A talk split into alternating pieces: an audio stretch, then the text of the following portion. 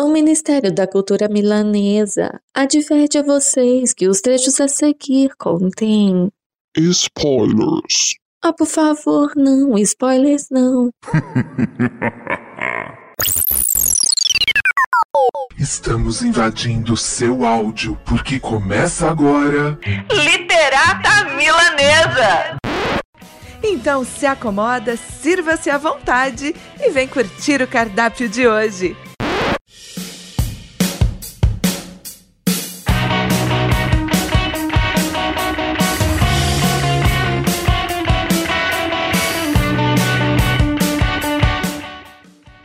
Fala, meu povo! Literatos e milaneses, sejam todos bem-vindos a mais um episódio do podcast Literata Milanesa.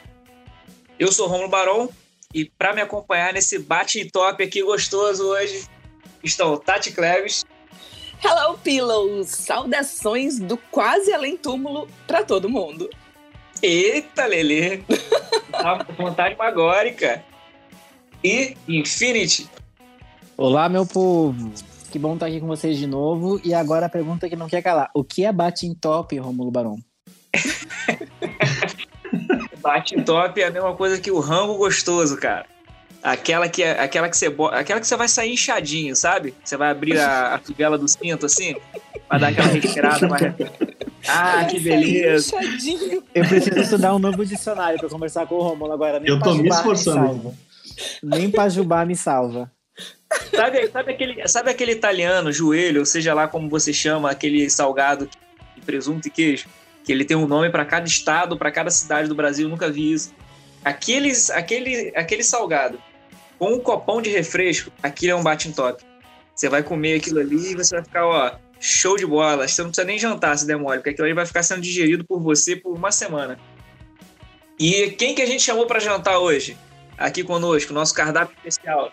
Quem? Quem? Quem? Quem? Quem? Quem? Quem? Pedro Branco! Yay! Seja bem-vindo, Pedro. E aí, olá, boa noite, obrigado pelo convite, estou bem feliz de estar aqui. Finalmente, eu via vários amigos sendo convidados e ficava pensando quando que eu ia vir aqui também. Eita, o puxão de orelha ao vivo. Não, gravado, desculpa. Não, mas a, a, em, em, nossa defesa, Pedro, a, essa semana que passou, eu tava organizando a agenda para os próximos convidados. Aí eu fui correndo no grupo e falei, gente, a gente tem que chamar o Pedro Branco. Aí eles, gente, já chamou, tá marcado, tá agendado, já foi. Aí eu pensei, ah, ok. Então, eu fui quase chamado duas vezes, então. É, antes da gente começar, vamos chamar quem? Os recadinhos, né? Finish, com você. Então, povo lindo, nos recadinhos de hoje, a gente tá com uma alegria imensa de anunciar para vocês uma nova parceria e um novo programa com a nossa estreia numa live no YouTube no Pseudo Literata Milanesa com Felipe Mendes.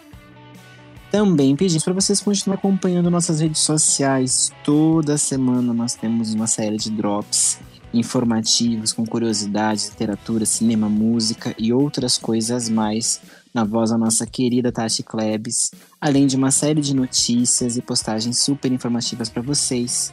Mantemos as lives de quarta-feira e todas as sextas estamos aqui infernizando vocês com um bate-papo e muita informação. Continue acompanhando a gente e não perde nada. Bom, para você que está ouvindo a gente agora, nesse momento, e ainda não sabe quem é Pedro Branco, Cara, Pedro, conta pra gente, cara, quem é você? Fala para esse público que não te conhece. Quem é o Pedro Branco? Cara, a gente, a gente pensa nisso todo dia, né? Não tem uma resposta propriamente dita, mas o que eu sei até agora sobre mim é que eu tenho 30 anos, moro em Porto Alegre, eu escrevo desde os 15, 16 anos, eu acho. E desde 2017 que eu faço parte da, da Hardcover, que é a agência do André Avião. E desde então eu tenho começado de fato a publicar, às vezes algum conto, mas principalmente é, me dedicar aos, aos meus livros, né? Atualmente eu sou professor, tenho lecionado inglês, embora na verdade o que eu quero de verdade era o que eu queria de verdade era trabalhar numa universidade, mas esse ano tá meio complicado de, de avançar nessas nas carreiras, né? Graças ao corona. Então a gente tá aí, estamos dando aula, escrevendo, por enquanto, esse sou eu. Amanhã eu já não sei. Gostei. Eu achei engraçado que você usou atualmente eu sou professor, né? É porque a coisa tá tão caótica é que a gente não sabe nem se vai existir professor amanhã mais, né? A gente não sabe nada, né, meu? A gente não sabe o que vai existir amanhã. Então, assim, como a gente não sabe amanhã, cara, atualmente é o que tá valendo, né? Então, atualmente eu tô, tô aí. cara, eu, a gente, eu conheci o Pedro, o Pedro Branco, tive essa honra de conhecê-lo aí na Bienal do Livro, onde o cara tava uma febre lá, cara, no estande da Lura. e, pô, tava causando um alvoroço lá com uma colheita de inverno. Então, assim, uma, uma pergunta, assim, para você do livro. Pra, fa, primeiro, fala um pouquinho do livro, para quem não conhece, é uma colheita de inverno. É, vende para a galera o livro. Bom, o, o Colheita ele é a história de um, de um jornalista que ele consegue ouvir espíritos e ele usa essa habilidade para ajudar uh, os espíritos que estão perdidos, ainda estão presos na Terra por algum motivo. E ele conhece, numa das investigações dele, uma menina que tem a capacidade só de enxergar os espíritos, que é a mesma que ele tem, só que meio que ao contrário, assim. Os dois se complementam. E ele nunca tinha conhecido ninguém com habilidades parecidas com a dele. Então ele começa a, a mentorar essa menina e ajudar ela a usar os, os, poderes dela de maneira adequada, enquanto os dois investigam uma, uma entidade que está causando uma série de alvoroços na, na cidade onde eles moram. Só que conforme ele vai ensinando essa menina a usar as habilidades dela, a entidade vai gostando cada vez menos dessa relação que eles vão criando. E enquanto eles estão ali ajudando fantasmas e recrutando alguns para ajudar eles nessa investigação, essa entidade está recrutando outros para tentar ir contra eles, né? E aí é um, é um, é um livro de investigação, mas tem essa coisa do gato e rato entre quem é que está realmente se aproximando um do outro, né? Se é a entidade que se aproxima deles, se é eles que se aproximam da entidade, quem é que de fato está saindo por cima nos embates que eles têm durante o livro. E o livro conta um ano na vida desses dois, do Christopher e da May, e como que eles vão se aproximando da, da verdade acerca desse espírito maligno. Né? Basicamente esse é o livro. Se eu contar mais é spoiler. E a May e o Christopher eles recrutam fantasmas, né, cara? Isso. De onde surgiu essa ideia, cara? Porque ela, ela é muito na contra maré, né, do, do, do, comum, assim, esse, essa ideia do recrutamento. Uhum. de onde surgiu essa ideia, cara? Cara, assim, é, todos os, todas as coisas que eu escrevo, eu gosto de, de, inserir esse contexto do sobrenatural, dos espíritos, da morte, mas não sob, sob um contexto que normalmente a gente vê em filmes de terror e tal, em que o sobrenatural ele é o inimigo do, do, do material, do físico, né? Como eu cresci numa família que sempre foi muito plural em termos de, de religião, né? Eu tenho católicos, tenho espíritas, tenho umbandistas, eu sempre tive também uma visão muito plural de, de religião, de, do sobrenatural. E desde pequeno eu sempre encarei a morte como uma transição, né? A gente morre e se torna alguma outra coisa. E a gente não perde essa essência né, de, de, quem nós somos. Então sempre fiquei pensando assim, é, por que, que quando a gente morre a gente se transforma, a gente vira uma outra coisa? Nós somos nós, só que sem carne. E trazendo isso para uma realidade mais, mais fantástica, eu fico pensando quanto, quanto seria legal se a gente pudesse ter um contato, como, como seria legal se alguém conseguisse conversar com esses espíritos e fazer uma parceria com eles, né? A moral do Christopher é justamente que eles querem saber o que, que tem lá do outro lado. E para isso ele ajuda os espíritos e pede de volta informações. Então é uma parceria que ele faz com outras pessoas que por acaso morreram, né? Mas poderiam estar tá ali, né? de corpo e alma, se, se não tivesse acontecido alguma tragédia. Então, de fato, vai contramão, porque a gente sempre vê o sobrenatural como o antagonista. E nos meus livros eu tento trazer uma visão um pouco mais otimista acerca da morte, acerca do sobrenatural.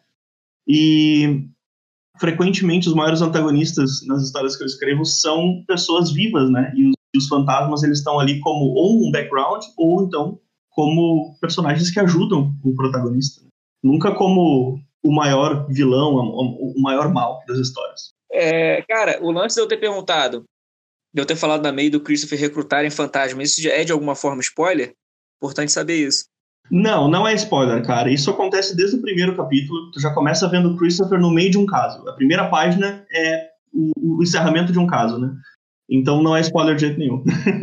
ah, então beleza, então tá show. Então, inclusive, é, quando eu comecei a, a, ler, a ler o Colheita, ele ainda estava só no, no Wattpad.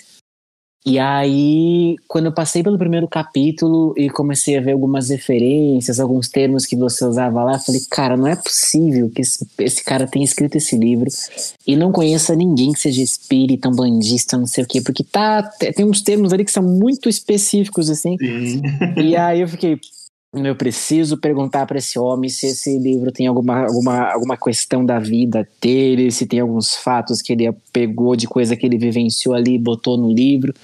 Aí logo em seguida você fez a campanha do lançamento do livro, e aí teve Bienal, e eu comecei a chatar você lá no, no, no inbox, e eu ficava, manda uma pergunta assim inbox, falei, não, o cara vai achar que eu sou cycle da vida, não vou mandar. Você acredita em espírito, mano? Você escreveu um negócio lá baseado nas coisas que você viveu? Então esse é o meu momento e estamos gravando, vai ficar recordado para sempre. Acabei com a minha carreira.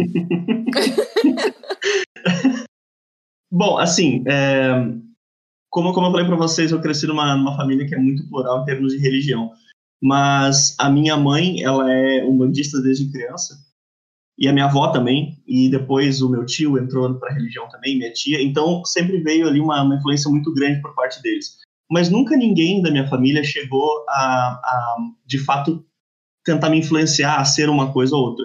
E de maneira muito natural eu, eu comecei a ler livros espíritas, né? Porque quando eu era criança eu tinha muita curiosidade para saber o que acontecia depois da morte, o que, são espíritos, isso e aquilo, e eu perguntava tudo para minha mãe. E minha mãe respondia o máximo que ela sabia, toda a inocência dela. Até que um dia ela cansou e disse: Toma esse livro e leia. E ela me deu. E aí eu fui lendo um atrás do outro. Eu peguei e comecei a virar para as minhas avós: Me dá um livro espírita. A minha avó era espírita, a minha outra avó era espírita. Então, me dá um livro espírita. Ela ia dar... lá e me dava um, um livro. E aí eu comecei a frequentar centros, essas coisas todas. Só que a, a ideia do colheita ela veio meio que paralela a isso, porque a primeira vez que eu escrevi um livro foi quando eu tinha acho que 15, 16 anos. E eu tinha já essa, essa coisa, ah, eu quero ser, quero ser escritor, quero ser famoso e não sei o que, blá, E aí eu escrevi um livro que começou como uma, uma historinha boba, assim, de um adolescente que vivia no interior, em que um personagem que claramente era eu com um outro nome e uns, uns amigos dele com... Eles morriam, um dia eles morriam. Aconteceu um negócio, eu nem lembro mais o que, que era, eles morriam. E aí a, a moral da história é que eles tinham que tentar sair daquele mundo dos mortos de volta para o mundo dos vivos, porque o corpo deles ainda estava intacto, uma coisa assim, sabe? Essa história que foi se transformando, eventualmente se transformando em colheita. E isso acontecia, essa vontade de escrever essa história acontecia ao mesmo tempo que eu ia lendo. Então, provavelmente teve muita influência, né? Das leituras que eu estava tendo, das conversas que eu tinha com a minha família. Só que a versão mais nova do Colheita, que foi escrita em 2017, é uma versão muito mais madura dessa, dessa história original. E aí ela traz, é, de fato, um, um outro ponto de vista que eu tenho, que é com relação a, a livros espíritas, assim. O Uma Colheita de Verbo não é um livro espírita. Ele nunca tive a pretensão que ele fosse, né? Ele nem traz é, nem esse título e nem ensinamentos doutrinários nem nada. Mas eu trago muito dessa mitologia espírita ali para dentro, da mesma maneira que outros autores, tipo Dan Brown, por exemplo, trazem da mitologia católica para dentro dos livros dele. E aí eu acabei me apropriando de certos termos, de certos conceitos, né? Então, quando tu chega mais lá para o final do livro, tu inclusive vê certos conceitos que só encontro na, na, na, literatura espírita, com os mesmos nomes que tem na literatura espírita, mas eu distorço um pouco, porque é um livro de fantasia no final. Sim, então, não tem que ser tão fidedigno assim, não é? Isso, exatamente. E eu acho que é, um, que é um, uma coisa legal de se fazer, porque não é um livro doutrinário, é um livro de fantasia, mas ao mesmo tempo ele bebe dessa fonte, ele transforma certos elementos que, que existem na doutrina espírita em uma fantasia legal. Como outros autores já fizeram com outras doutrinas, com outros, outras religiões, né? A gente vê ali, por exemplo, em, em Harry Potter, a gente tem uma série de, de, de, elementos que são daquela base bruxa, Wicca, né? Ou a bruxaria clássica europeia, super distorcidos para uma, uma fantasia contemporânea. Por que, que eu não posso fazer isso com uma coisa tão brasileira que é o Espiritismo? Basicamente foi, foi isso que eu pensei quando eu reescrevi o Colheita. Não, e ficou, ficou genial, assim, a, além de, de, toda essa, essa coisa da imersão sensorial que você coloca do, no meio do texto, é, esses termos, eles trazem muita familiaridade, assim, eu acho que a maioria das pessoas que, que chega a, que vai ler o livro já teve algum contato com, ou com alguém ou com alguma coisa de literatura espírita e acaba identificando esses termos e, e fica muito mais é, imersivo, assim. Eu tava lendo e falei, caraca, mano, sabe? É, achei da hora. Genial. De de fato, tem várias pessoas que já leram alguma coisa ou são espíritas, né? Inclusive, é, tem, tem uma história de uma menina na, da Bienal que ela entrou no stand da Lura com um namorado. E eu comecei a falar com o cara, porque o cara tava na frente, ela ficou mais pra trás. Eu comecei a conversar com ele sobre o livro. E quando eu falei metade da sinopse pra ele, ele pegou e disse: Não, peraí, que fantasma é coisa da minha namorada, e chamou ela. E eu expliquei o livro pra ela. Que legal! Eu expliquei o livro pra ela e ela se interessou, pegou o livro, começou a ler sinopse e eu deixei ela quietinha lá pra pensar. Aí deu, sei lá, uns dois minutos ela vem pra mim com o livro na- no braço, ela abraçadinha no livro, ela vira pra mim assim: Posso te fazer umas perguntas? Eu Pode, pode. E ela começou a dizer, dizendo: A minha avó tem uma casa espírita. Então eu queria saber isso, isso. E ela começou a fazer várias perguntas super doutrinárias, assim, bem coisas de espiritismo. E eu Aham. expliquei, ah, é, realmente eu comecei a escrever o livro assim, mas você vai ver que é uma fantasia.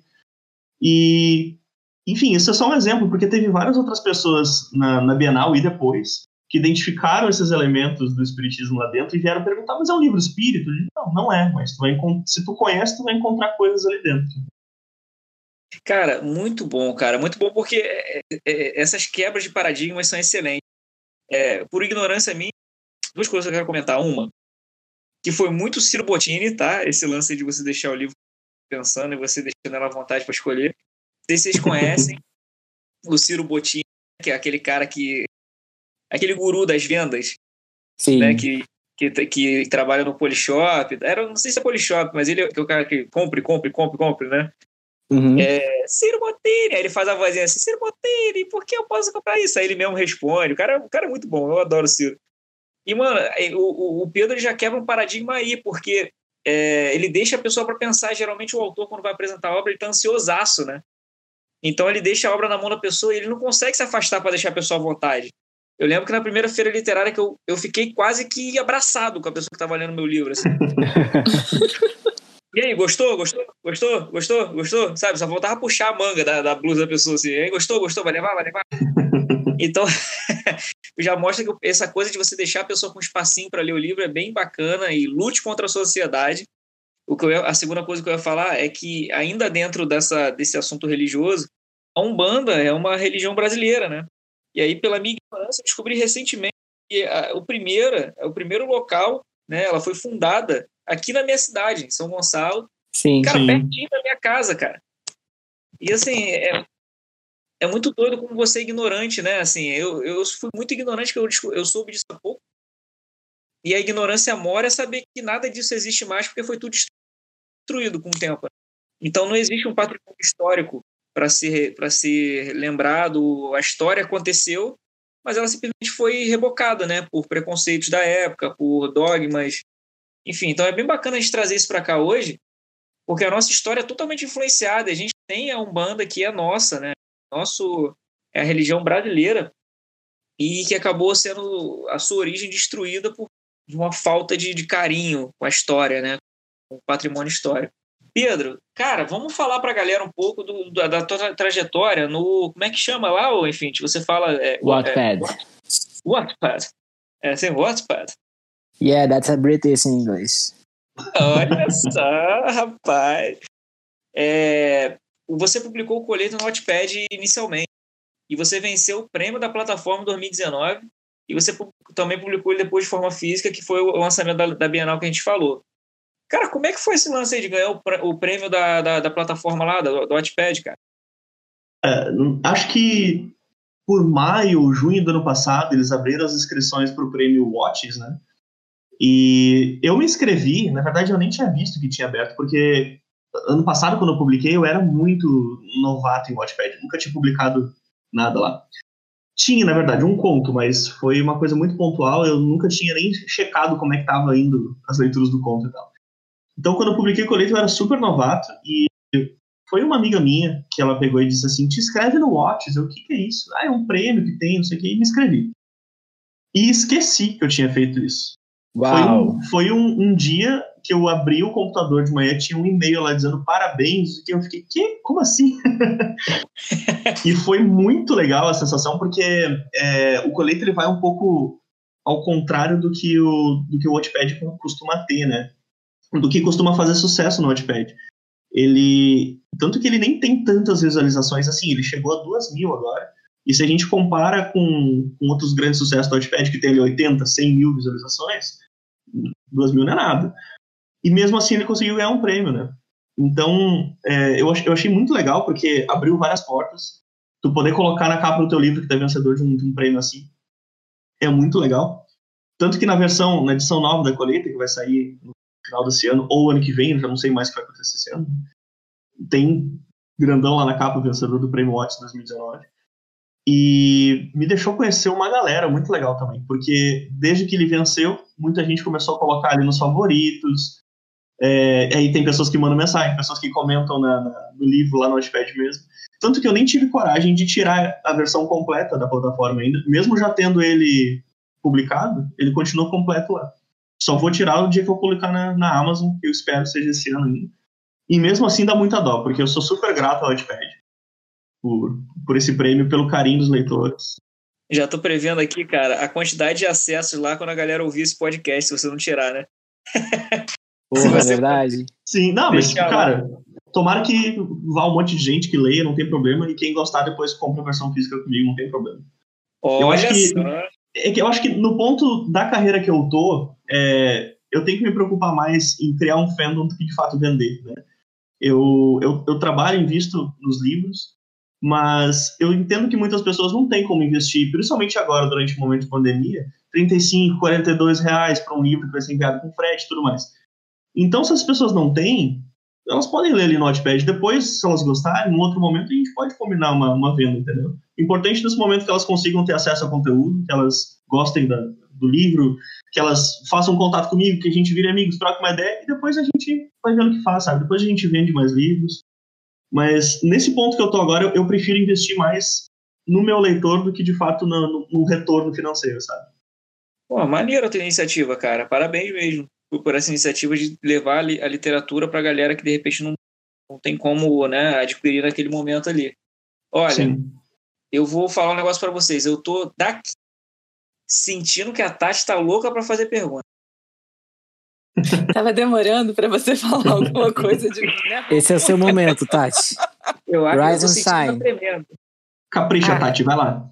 Então, vamos lá, vamos lá, vamos lá. Se você pudesse bater o papo com algum fantasma, quem seria e, e o que vocês conversariam?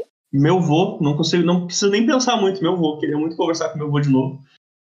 Porque ele foi basicamente a primeira pessoa que me incentivou a pensar em histórias e escrever histórias.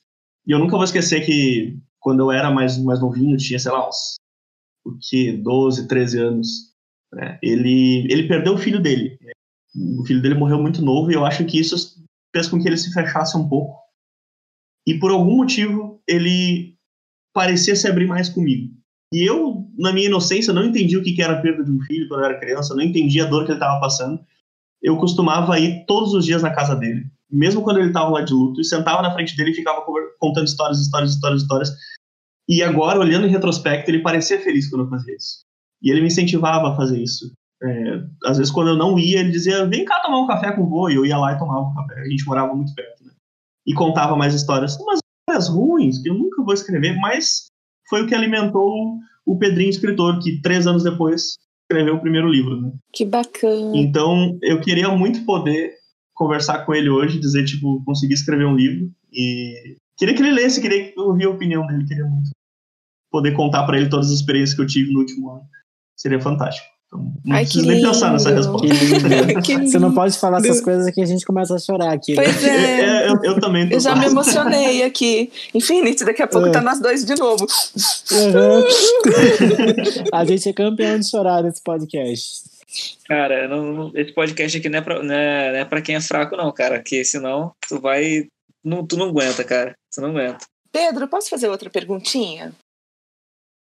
Você já teve alguma experiência sobrenatural? a minha, a minha família, como parte dela é espírita, parte dela é umbandista, muitos trabalham como, como médiums. Então, eu, desde criança, sempre vi a minha avó é, com a, a preta velha dela, fazendo, trabalhando, conversando com as pessoas, dando conselhos. Já tive a oportunidade de conversar com ela algumas vezes, sempre achei um trabalho muito bonito. É, tanto a minha mãe quanto a minha avó, é, por terem trabalhado com isso por muito tempo. Né? E quando eu digo trabalho, é um trabalho voluntário, né? nunca por dinheiro de volta. Por elas terem trabalhado tanto tempo com isso também, é, eu acabei criando um respeito, um carinho muito grande pelos, pelos espíritos que trabalham com elas também. E considero eles, tipo assim, parte da minha família também. Então, é, é eu, eu considero isso como uma experiência sobrenatural. Eu imagino que devia estar pensando numa coisa do tipo enxergar espíritos, ver espíritos. Nesse aspecto, nunca, porque eu nunca me dediquei a estudar nem trabalhar mediunicamente. Mas eu considero o contato com outros médiums é, como uma experiência sobrenatural, digamos assim. Ai, mas é uma experiência linda essa que você contou. É uma lição de vida, na verdade. Né? Exatamente. É, de, de fato, uma, é uma, uma lição de vida. Assim, cada conversa que eu tenho com elas. Hoje em dia já não é mais tão normal, porque a minha mãe ela já não, não trabalha mais na Umbanda faz muito tempo, a minha avó já não trabalha mais é, em casas espíritas há muito tempo, porque ela já tá velhinha, né? Então, já não é mais tão comum que aconteça, mas eu lembro de muitas conversas que eu tive com elas quando eu era mais adolescente com muito carinho. E às vezes eu penso neles para escrever, sabe? Não que me inspire a criar um personagem nem nada, mas assim, mentalizar para pegar aquela aquela sensação gostosa de que eles estão ali contigo, te ajudando, e aí botar a mão na massa, sabe? Ai, que bacana que você falou disso. E quais as outras inspirações? O que, que te inspira a escrever, além de tudo isso que você já contou? Eu acho que me influencia muito as músicas que eu ouço. Cada, cada livro que eu escrevo tem um, um uma playlist. Uma playlist, ah, uma playlist diferente. É. eu acho que fundamental, assim, enquanto eu tô montando ali a rede de personagens, os beats dos capítulos, etc., fazendo toda aquela aquele esquema, né? Eu já tô também escolhendo as músicas que vão embalar a escrita. Então, no meu próprio Spotify tem uma, tem uma, uma playlist da colheita, tem uma playlist do livro que eu acabei de escrever, já estou montando o terceiro. Então, começa tudo ali. Às vezes é uma música que eu ouço que me dá a ideia de uma cena que vai vendo um personagem e assim vai indo e de repente eu já me perdi. Uau, que da hora. Eu sou das, das loucas que tem trilha sonora pra tudo também, então eu super me identifico com esse seu processo. Sim. Eu também. Só que eu, eu sou um pouquinho diferente. Antes de começar a fazer qualquer coisa, eu monto a playlist. Sim. Tudo. Gente, Nossa. diferente, né? Não, eu tô achando muito interessante essa, essa conexão de vocês com a música. Até a Tati e mesmo. Eu já tinha pego alguma coisa deles com contato deles com a música, mas nunca nesse nível de montar a playlist antes de escrever e essa conexão com a música. Eu sou meio selvagem, assim. Não tenho isso. É, é... Selvagem é ótimo. eu, eu tenho trilha sonora pra tudo na vida. Pra qualquer situação que você possa imaginar, eu tenho uma música.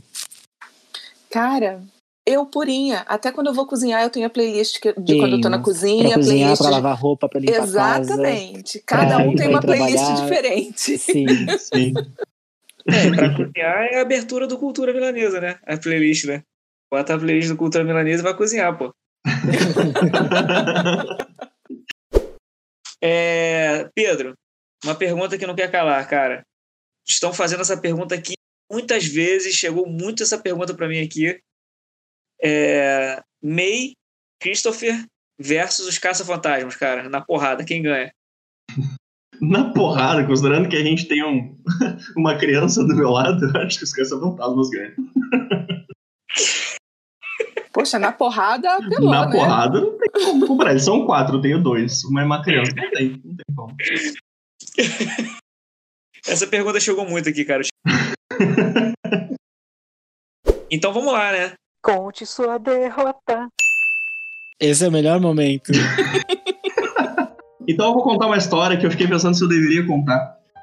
Ela não é um mico, mas ela vai se tornar no momento que eu contar pra vocês. Porque é uma coisa secreta que eu tava guardando comigo até agora. É uma história minha com o André Bianco, vocês querem ouvir? Eu também tenho uma. Acho que todo mundo tem. Vocês podem criar um novo quadro de histórias com o André Bianco, olha só. Boa! Não, assim, é, final do ano passado, André Bianco veio para Porto Alegre com o curso dele, o Coração do Storytelling, e eu fui fazer. Aí passei o dia inteiro lá, a gente almoçou juntos, a gente eu, ele, mais umas 20 pessoas. Aí teve almoço, a gente passou uma tarde conversando, curso, rolou tudo e tudo mais. Só que né, eu tinha tido pouquíssimas oportunidades de conversar com o André pessoalmente até, até então. E eu fiquei pensando, eu tenho que aproveitar essa oportunidade para conversar mais com ele, trocar uma ideia. E aí, resolvi esperar até o fim do curso. Eu fiquei até o último momento, tava escuro já. E aí uma galera, uma galerinha conversando lá de fora, o André junto, eu ali, nem sabia que era a galera conversando junto. Quando todo mundo foi embora, eu virei pro André e perguntei, é, como é que tu vai pro, pro hotel? Ele disse, ah, vou chamar um Uber tudo mais. Eu disse, então, deixa que eu te dou uma carona, meu carro tá aqui, literalmente do lado dele, né? Dou uma carona. Ele, então tá, então vamos lá. Só que o trajeto do lugar que a gente tava até o hotel dele dava, tipo, de 10 minutos, no máximo 15 minutos. E quando a gente tava chegando perto do hotel, eu fiquei pensando, mas agora que o papo tá bom, não posso largar esse cara no hotel, né? E aí eu comecei a dar voltas pela cidade, assim. E o André nunca tinha ido para Porto Alegre, não fazia ideia onde é tava. A gente rodou acho que uma hora. Não foi uma hora, foi tipo, no mínimo uns 40 minutos. Você contou isso pra ele? Não, eu tomara que ele não ouça essa entrevista. eu tomara que ele não ouça, pelo amor de Deus, André, se você tá ouvindo isso, desculpa, cara. Mas tava muito bom papo. Eu sei que eu acho que deu acho que uns 40 minutos ele virou assim, mas tá longe esse hotel? eu digo, não, não, tá chegando, é só virar ali e pronto. Aí eu engatei no caminho certo, larguei ele, porque eu fiquei com vergonha. Mas foi um papo legal, foi um papo bacana. Você praticamente sequestrou o cara. Eu praticamente sequestrei por uns 25 minutos, ele foi só meu. Eu tô super imaginando o André Bianco digitando um 90 escondido assim no celular dele. Tá você sabe que eu também. Você sabe que eu acho que eu vou, vou entrar contigo e compartilhar uma derrota minha com o André Bianco também, cara. O, a minha derrota com o André Bianco, ela é culpa da expectativa. A expectativa me deixou tão nervoso e quando finalmente eu tive a chance de falar uma coisa com o André Bianco, eu escolhi simplesmente a pior escolha de palavras possível. Eu, caraca, o André Bianco, cara, que eu lia quando eu era, porra, eu li moleque, incentivou minha roda de RPG, me fez escrever e tal. De repente, estou frente a frente com o André Bianco. E a, a, a única coisa que eu digo pra ele é: Você almoçou direitinho? eu não acredito nisso.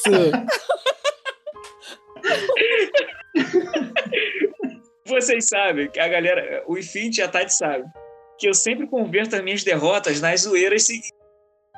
Então, assim, esse lance que eu fui perguntando se tu tá conseguindo almoçar. Aí, tu, tu consegue almoçar, cara? Tu consegue. Isso é fruto dessa derrota que eu tive com o André Bianco, porque eu poderia ter perguntado tudo naquele momento. Eu me lembro que o Rafael Dracun, ele, ele, ele usou uma, um momento da vida dele, quando ele estava diante de um autor, ele conseguiu falar de roteiro com o cara. Que ele virou pro cara e falou, ele estava vindo dos Estados Unidos, sei lá, ele falou assim: posso escrever o roteiro do teu, do teu livro? Mano, olha que escolha maravilhosa de palavras. É, essa história aí foi que ele depois, desculpa te interromper, ele vir, o cara virou e falou assim: você tem um minuto para me convencer. Ah, é verdade, é verdade. é verdade. Caraca, olha só que fantástica essa história. teria infartado, cara. né? Eu teria falado, ok, obrigada, valeu, tchau. Acabou É. o minuto. Acabou minha carreira. É, na, na minha vez de estar perante ali um ídolo, né? Na minha vez de estar perante ali um ídolo, a minha escolha de palavras foi: Você almoçou direitinho? E aí, Você almoçou direitinho. o que, que eu poderia ter ganho com isso? Você tem um minuto pra pedir um iFood pra nós, né? Tipo, caraca, puta. não faz sentido isso, cara. Enfim, essa é a minha derrota. E com vocês, a tag surpresa. A tag de hoje eu nomeei de tag fantasmagórica. Curti, curti. Coveiro, um livro que deveria ser enterrado. Sabe aquele livro que você não indica pra ninguém? Crepúsculo. Sabe que eu tenho umas respostas, mas. Ai, eu não posso dar elas. Não pensa na sua carreira, esse não é o momento pra isso. Cara, eu sempre cito o mesmo livro, vou nele de novo, porque eu não tenho muitos livros odiosos assim. Eu vou citar o Assassin's Creed Black Flag. Sim, eu sei o retrato de um artista quando jovem. Vocês já leram esse troço? Não. Oh, não. É chato, é muito chato. É o quê? James Joyce, eu acho. Eu tentei, eu li, sei lá, 10 páginas. Próxima. Gasparzinho, o fantasminha camarada. Um personagem que morreu, mas continua vivo na sua memória. É, precisa ser necessariamente literário? Não, pode ser de filme, de literatura, de série, tá valendo tudo. Ah, mano, então eu vou. E 007 não morre duas vezes. Achei que você ia citar algum de Game of Thrones. Não, Game of Thrones sou eu, vou ficar com a Daenerys. Nunca esquecerei minha rainha. Eu vou dizer o, o 12 doutor de Doctor Who. Fantasma da Ópera. Um livro que engana. Porque vocês sabem, né, que o fantasma da ópera não é bem um fantasma. Então, Um livro que engana. Ah, eu tenho um livro de vampiros chamado Fanglands. Ele, ele, ele vende uma história como se fosse um livro super obscuro, de terror. E no fim de, sei lá, duzentas e poucas páginas, ele tem um capítulo que tem terror. E eu fiquei, mano, eu não acredito que eu gastei minha vida pra ler isso. E nem é bom. que caca. Uhum. Ah, eu vou na cabeça de Steve Jobs, porque eu li porque eu tava fazendo administração. e eu achei que ia ser um livro chato e me amarrei. Olha, Ah, pelo menos isso é positivo, né? A gente só falou de livro que a gente detestou aqui. Não, mas, mas vale. Vale, Claro né? que Vale, vale, é um vale, livro vale, engana. engana. Vale. Pro bem ou pro mal, enganou. Tá, eu vou, eu, eu vou dizer. Me perdoa quem, quem, quem gosta de New Gamer, mas eu acho Coraline meio chato. E todo mundo ama Coraline. E eu não consigo gostar. Eu não consegui terminar o livro porque eu não, não me empolguei. Cavaleiro sem cabeça. Um autor que perdeu a cabeça e escorregou feio. Pode ser num livro, pode ser um roteirista. Tá valendo tudo. Essa é fácil. Eu tenho um também aqui. Mas eu acho que o problema tava comigo. Ah, eu vou dizer J.K. Rowling, então. Ela, ela, ela tacou no lixo toda a carreira dela. No Twitter. O que é pior. Ela tacou no lixo quando estava no Twitter. Não É foi nem escrevendo, né? verdade. É verdade. Cuidado, cuidado, que isso? Ah, Não, É eu, verdade. eu falo com segurança porque eu sei que o fandom de Harry Potter concorda. É, não, e eu acompanho o Twitter e, e tem horas que se fala, amiga, não dá pra te defender, sabe? Tira o Twitter da mão dessa mulher. Sim, e, e- e, inclusive eu sei que tem umas pessoas que hoje em dia se referenciam a ela como a ex-autora de Harry Potter, né? Porque não é mais, ela perdeu os direitos. Eita! A treta é grande. É, e não contente em, em, em falar, em falar merda, ela voltou lá e, e, e refalou a merda e falou de novo a merda. Aí você fica, meu Deus, sabe? Para de. de. Então, vocês sabem que sempre tem um ignorante no meio do, do grupo de amigos, né? E eu não faço ideia de qual é a polêmica que tá falando. Eu sei de algumas merdas que ela falou ao longo da vida, mas eu quero saber se vocês estão falando de alguma específica que fez ela ser tão grave assim a ponto de perder o... a galera aí né, meio que dá um socão nela. É alguma coisa específica? Eu sei de algum, alguns escorregadela dela, né? Escorregadela Basicamente ela é super transfóbica, em, resumo. Exatamente, exatamente. Inclusive, ela parou de seguir pessoas que. eh, artistas que se posicionaram a favor da causa trans. E ela parou de seguir essas pessoas. Eu fiquei, mas, gente, cadê a, a- a aceitação tão, tão pregada em Harry Potter? Parece que ela esqueceu a obra que ela mesma escreveu. Sim. Ou ela acabou mostrando quem ela é agora, né? É, Tem eu acredito também. mais nisso. Eu sempre acredito nisso. Ninguém regride, né? As pessoas elas só mostram o que teve dentro delas desde sempre. E ela escreveu Harry Potter numa época em que esses assuntos não eram tão populares assim.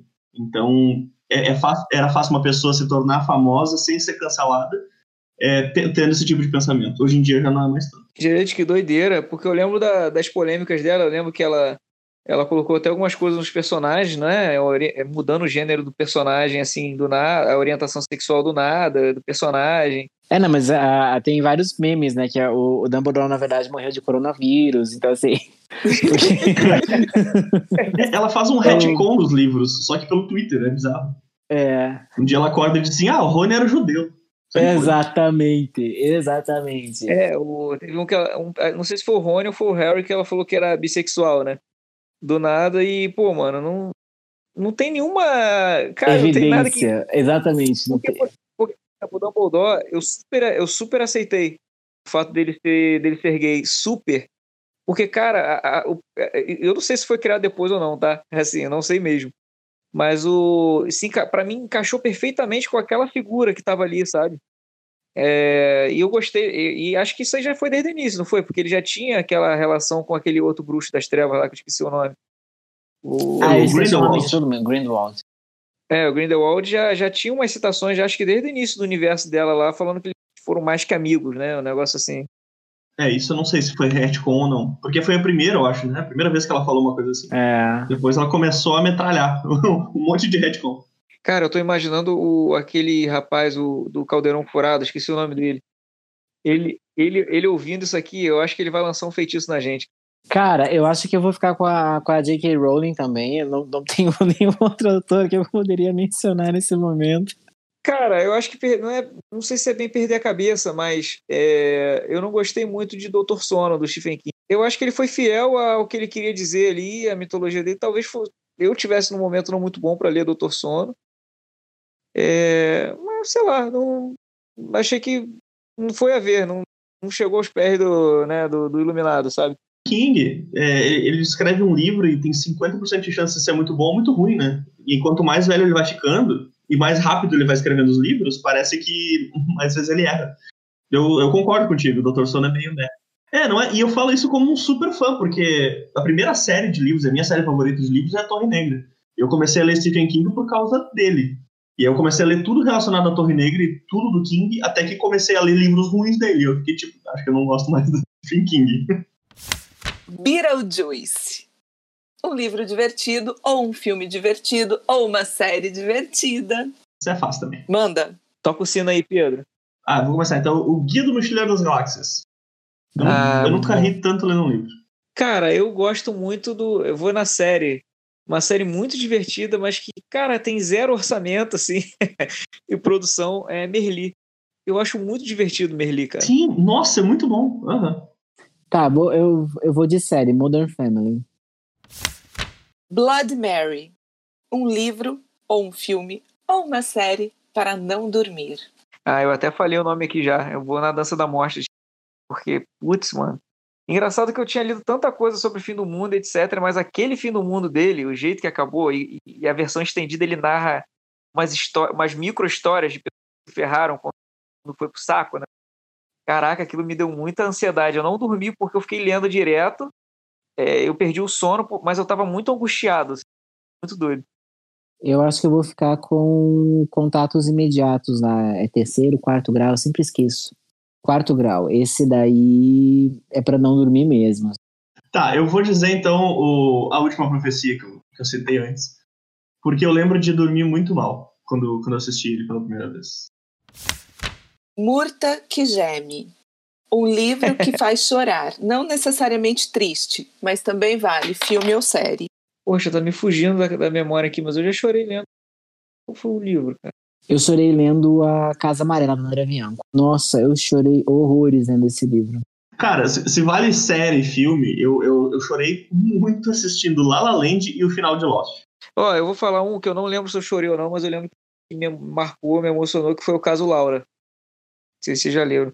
Não. Não, o caso Laura é do André Bianco também.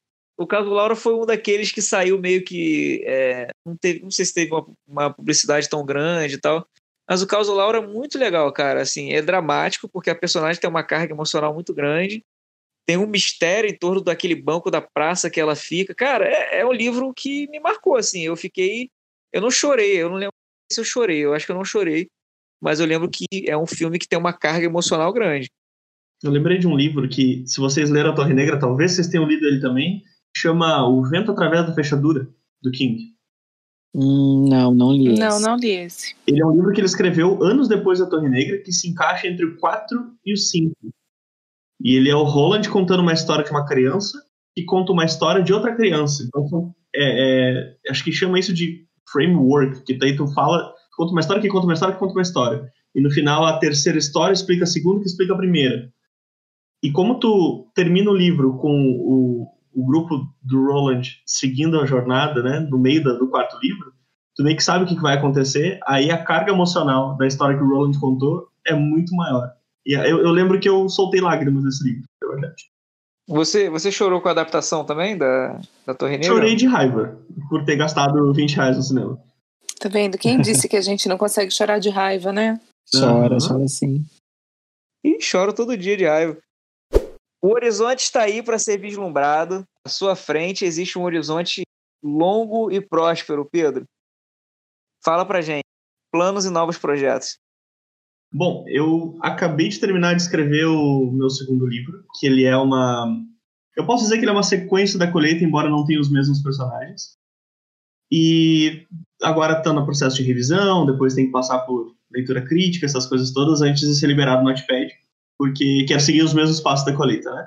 Ao mesmo tempo, eu também estou lançando colheita no, no, no, na Amazon, a versão digital, Boa. finalmente, depois de quase um ano. E também é, eu estou trabalhando com uma tradutora para lançar uma versão da colheita em inglês da Amazon. Tentar chegar no, no mercado americano, no britânico, de alguma maneira. Que show! Pô, que show, cara. É, tem, tem três projetos correndo juntos aí. Dois do Colheita, um do, do meu novo livro, O Tocador de Trovão. Terminar esse meu livro, eu queria ver se eu conseguia postar ele no Notepad antes do fim do ano. Porque ele é uma história que eu gosto muito. Eu, eu, eu tô mais apaixonado por, por, essa história nova do que pelo Colheita. E eu tô louco pra ver o que as pessoas vão achar também. É isso aí. Pedro Branco é um autor com um plano, hein? Isso é muito importante. Muito importante. E pra galera poder te seguir, conhecer melhor sobre você, te pedir um dinheiro emprestado, como é que faz, cara? Cara, atualmente vocês podem me seguir no Instagram, é, arroba Pedro Sem Acento. Tem que escrever Pedro Sem Acento. A maioria das pessoas, quando eu digo isso, elas ficam me olhando, tentando entender qual é a piada. então tem que escrever Pedro Sem Acento. Ou no Facebook também, vocês podem procurar por Pedro Branco, tem a minha página, Pedro Branco. E no Twitter, quem quiser me seguir no Twitter, eu nunca posto nada lá, eu sou um horror no Twitter, mas é Pedro Underline sem acento. É, tipo assim, quem quiser me seguir no Twitter, mas eu nem vou notar, né? é tipo isso, pior que é. É, mas a gente, a gente, vai. Eu, vou, eu também vou trabalhar melhor meu Twitter, cara. Eu tenho esperança que a gente vai. Nós, escritores, vamos pro Twitter com mais força no futuro, porque a gente realmente não se conecta muito com o Twitter. Todo mundo que eu falo não, não tem essa intimidade. É impressionante. Não, meu Twitter é um deserto. Ai, o meu é só aqueles automáticos. É, pois é. Não, e eu já tentei, o número de vezes que eu já abri meu Twitter e fiquei olhando pra cara dele pensando no que dizer é impressionante. Mas não tem nada de bom pra dizer, cara. claro que tem, cara. Ah, não, aí escreve o livro, ganha prêmio, mas não tem nada de bom pra dizer, entendi. Não 200 e poucos caracteres. justo, justo. Ah, né, galera? Vamos encerrando aqui o podcast. É, vocês querem acrescentar mais alguma coisa antes de eu puxar ali a linha final? A gente vai dizer tchau agora ou depois que você puxar a linha final? O que é essa linha final? Defina. a linha final é. Desligou, acabou. Quer que eu faça o final do, do programa? Puxa, puxa o final, puxa o final, filho, pra ficar quebra de expectativa. Gente, Chegamos ao fim de mais um episódio. Agradecemos a presença de todo mundo que vem escutando e aguentando a gente aqui todos os dias. Continuem acompanhando nossos programas semanais nas redes sociais. Espalhe para os amigos, para os inimigos, para todo mundo, para a gente ficar rico e ganhar patrocínio. Agradeço a presença do Pedro Branco. Finalmente eu consegui vingar o projeto da minha vida e quero fazer as perguntas que eu não tive coragem de mandar em box a Tati e o Rômulo que estão aqui, principalmente o Rômulo que não conseguiu fazer encerramento decente para esse episódio. E, gente, quando vocês escutarem isso daqui lá nas plataformas de streams, faz download do negócio, que isso daqui conta pra caramba pra nós e dá coraçãozinho também. É isso. É verdade. E também, se quiser mandar alguma mensagem, pode mandar que a gente vai olhar, tá? Vai, a gente gosta de mensagem, a gente segue lá nas redes sociais, no Instagram, lá no Facebook, nos negócios lá, segue nós. Pedro, foi top, valeu muito. Rômulo Infinity, mais um podcast. Uhul! Yay! Aê! E para você, ouvinte do outro lado do podcast, beijão e até mais. Então, Pedro, cara, brigadão aí pela tua presença, cara. A gente queria muito trazer você aqui desde o início. É, provavelmente se a gente mandasse vir inbox, como o Infinity falou, eu ia perguntar se você almoçou direitinho também. eu adoraria te captar um dia também, mano. A gente combina. Mas, enfim, eu, eu que agradeço aí o convite de vocês. É, uma hora que vocês queiram conversar comigo de novo sobre alguma coisa, podem me chamar que eu estou sempre à disposição. Muito obrigado. Cara, a gente agradece. Foi um prazer ter você aqui. É, prazer é meu. A gente agradece a você, Pedro, Pedro Branco, esse autor aí que a gente viu na Bienal lá, conheci na Bienal e, pô, brilhou muito lá. E a gente teve a oportunidade de ver essa obra que ainda vai dar muito o que falar. E a você que está ouvindo a gente, aqui acompanhou até o finalzinho. Na semana que vem tem Literata Milanesa de novo, então para não perder nada, assina o nosso podcast no seu agregador de áudio preferido. A gente está em todos. Só procurar a gente lá que você vai achar. Spotify, Google Podcast, eu com minha deficiência de fazer listas mentais. Então, assim, procura a gente que você vai encontrar. E não esquece de seguir, como o Infinity falou, nas redes sociais, arroba Cultura Milanesa, arroba Canal Literato, ok? Gente, um abração, um beijo para todo mundo e até a próxima semana. Valeu! E, bicho, tu já viu o fantasma? Tu acredita em fantasma ou no sobrenatural assim? Tu já teve Ah, não acredito que você experiência? vai fazer essa pergunta antes de mim. Por quê? Eu esperei a vida inteira por esse momento e você roubou de mim. Ó. Vamos rebobinar, volta. Ó, então vamos voltar que essa, essa pergunta vai ser do Infinity, mas, cara, antes disso... Deixa o Infinity fazer a pergunta. Não, calma, deixa, deixa, eu, deixa eu perguntar um negócio pro Pedro. É, tu acredita em fantasma? Sacanagem. Eu tô curioso com a tag, que a gente nunca sabe. Gente, a tag hoje, ela é autoral. Criei exclusiva. Eu tô a louca das tags, né? Todo programa Uau. eu crio uma tag nova agora. Essa Você criou feita- até? Cara? Claro. Ah, É isso que significa autoral. É, eu, eu, eu pude presumir, cara. É que certas coisas quando a gente fala é só pra enaltecer o amigo, sabe? Deixar, caramba, que legal. Mano, eu não podia perder essa. Aqui tu deixou a bola pronta pro gol, assim, pá! Cara, eu, eu, tô, eu tô bem chocado ainda com esse teu momento. Não, mas eu acho que o sequestro do André Bianco foi bem impactante. Eu não sei o que, que é, exatamente, eu sei o que, que é pra você perguntar se o André almoçou direitinho ou se foi o Pedro Branco sequestrar o André Bianco por 45 minutos. Olha, a gente tá no podcast com quantas pessoas aqui? Nós somos quatro. Dos quatro, um sequestrou o André Bianco Ok. E o outro fez uma pergunta super stalker, cara. E o outro decepcionou o André Bianco no meio do curso, né? Eu te imagino perguntando isso pra ele com os olhos arregalados, assim, almoçou direitinho, André?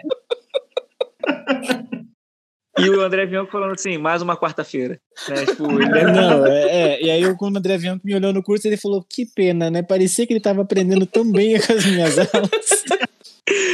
Caraca, que só tem maluco.